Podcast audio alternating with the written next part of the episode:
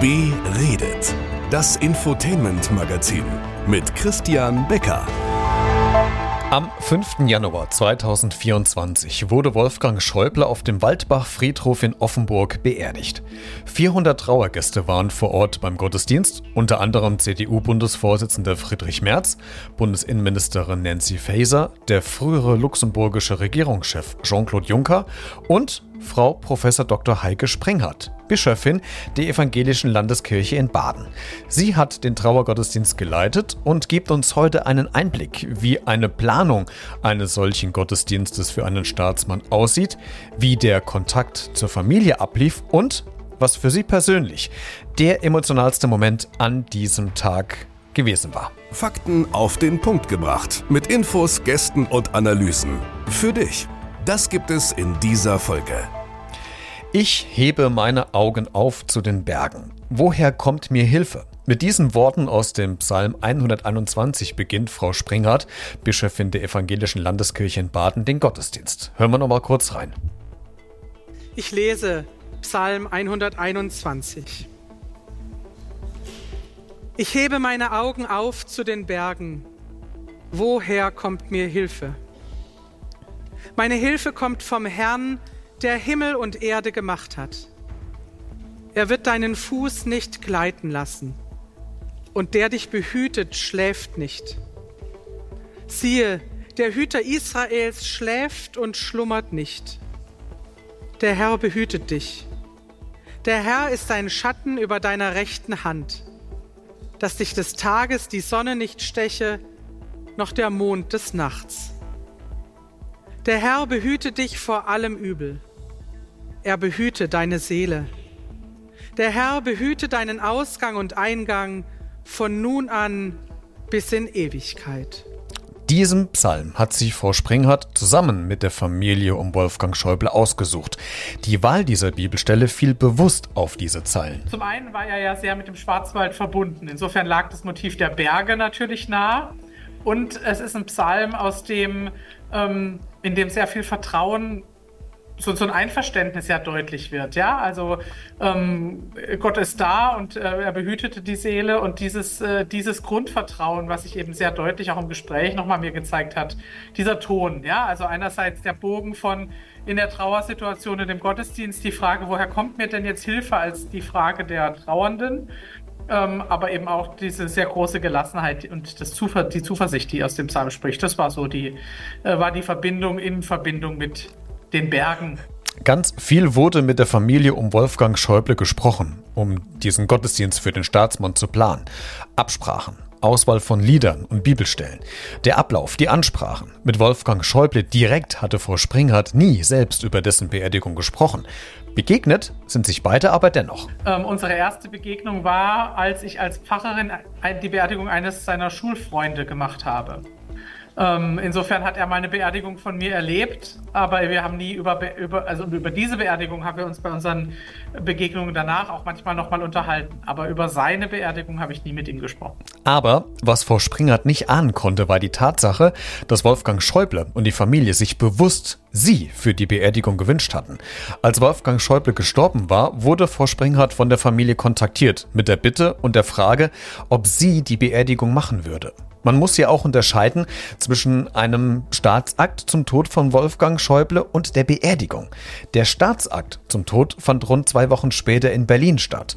Dort ist ganz vieles protokollarisch festgelegt und vorgegeben. Bei der Beerdigung, über die es jetzt geht, ist das doch alles etwas anders. Äh, dieser Gottesdienst, über den wir jetzt miteinander sprechen, das war ein normaler evangelischer Trauergottesdienst und das heißt eben auch, dass wir in der Gestaltung vollkommen frei waren. Protokollarisch war ja dann am Ende das mit den militärischen Ehren. Mhm. Da ist dann ganz vieles einfach durchs Protokoll festgelegt. Mhm. Aber was den Gottesdienst angeht, äh, das ist sehr, ähm, sehr, und ist sozusagen immer so, dass entweder, also die naheliegende Idee, ähm, wenn jemand verstirbt, ist, dass es die Gemeindepfarrerin oder der Gemeindepfarrer macht oder die Familie hat aus irgendwelchen Gründen den Wunsch, dass es jemand anderes macht. Also nicht, dass es jemand anderes macht oder dass es eine konkrete andere Person macht, Warum Wolfgang Schäuble sich gewünscht hat, dass ich das mache, weiß ich nicht. Ich vermute, dass es die Mischung war. Daraus, hm. dass äh, er ja als evangelischer Christ unserer Landeskirche sehr verbunden war ähm, und äh, die Beerdigung ja durchaus eine hohe Öffentlichkeitswirksamkeit hatte, auch mit dem anschließenden Trauerzug. Ähm, und vielleicht hat das auch damit zu tun, dass er die Beerdigung, die er einmal erlebt hatte, mhm jedenfalls offenbar nicht so schrecklich fand, dass er dachte, nee, nicht an meinem Grab. Natürlich war die Überraschung da, als die Anfrage vor Springhardt erreichte. Aber viel Zeit zum Nachdenken und überrascht sein war nicht. Es kommt der Anruf, die Frage kommt, würde sie es machen und dann muss eine Entscheidung gefällt werden. Rund zehn Minuten waren vergangen, als Frau Springhardt über Social Media über den Tod von Wolfgang Schäuble gelesen hatte und der Anruf von der Familie kam. Leidenschaftlicher Europäer, großer Sohn unseres Landes und Gesamtkunstwerk. Diese Worte und Beschreibungen fielen als Würdigung für Wolfgang Schäuble während des Trauergottesdienstes von verschiedensten Rednern und Rednerinnen.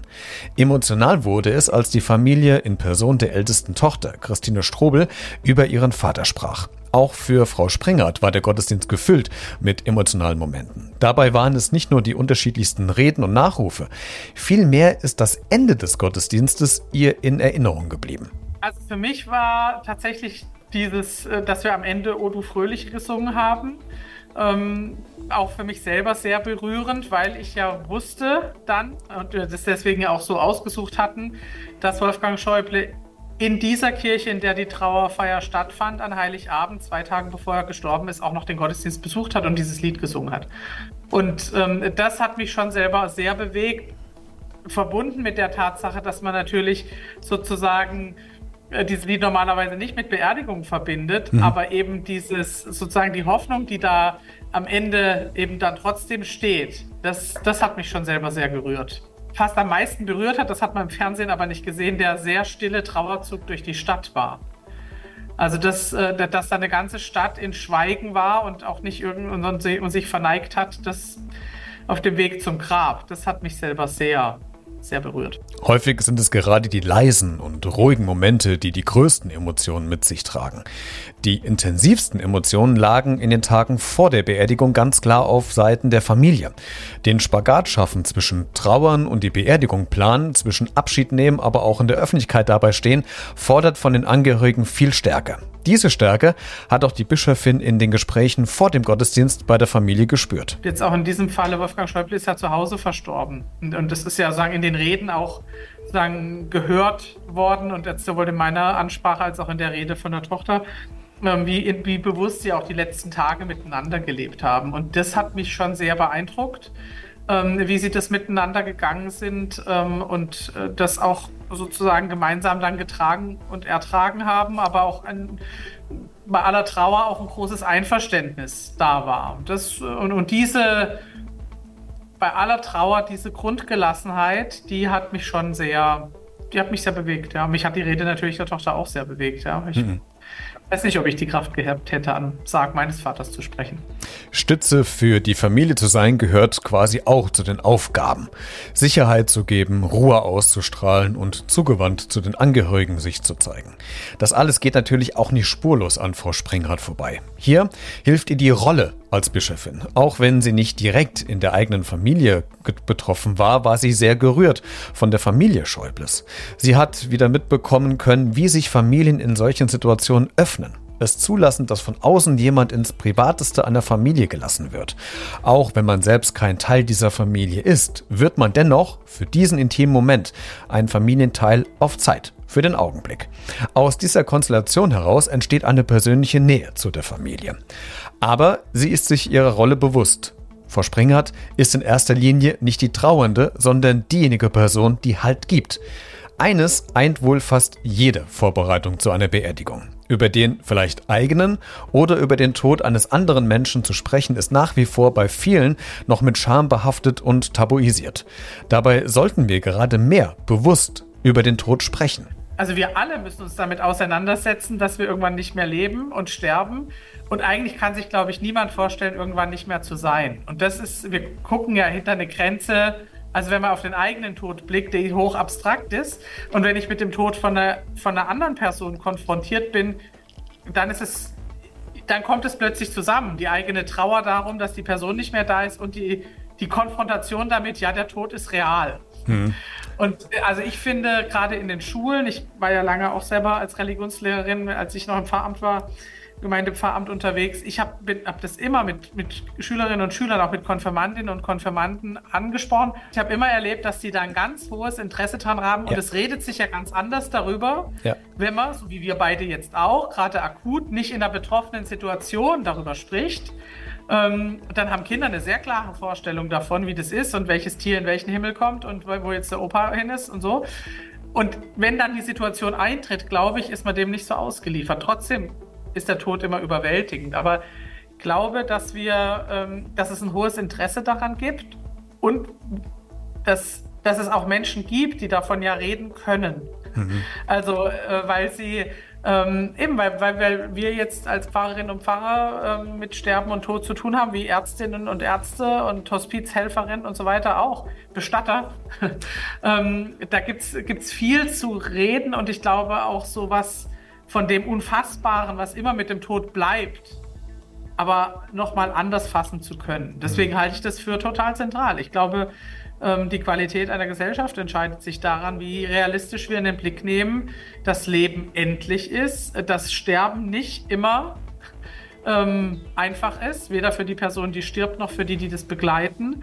Ähm, und äh, dass es nicht Scheitern eines gelingenden Lebens ist, wenn dann am Ende der Tod kommt, sondern dass das zum Leben dazugehört, ähm, mit allen schmerzhaften Seiten, die es hat. Also lasst uns mehr und offen über dieses Thema sprechen, denn es ist wichtig, über völlig nachvollziehbare Ängste und Sorgen zu sprechen. Wir müssen es nur tun. Und jetzt weißt du auch, mit wem du es unter Umständen auch machen könntest, nämlich unter anderem mit deinem Pfarrer oder Pfarrerin aus deiner Gemeinde. Den Gottesdienst zum Nachschauen habe ich dir in den Show Notes zu dieser Folge nochmal verlinkt.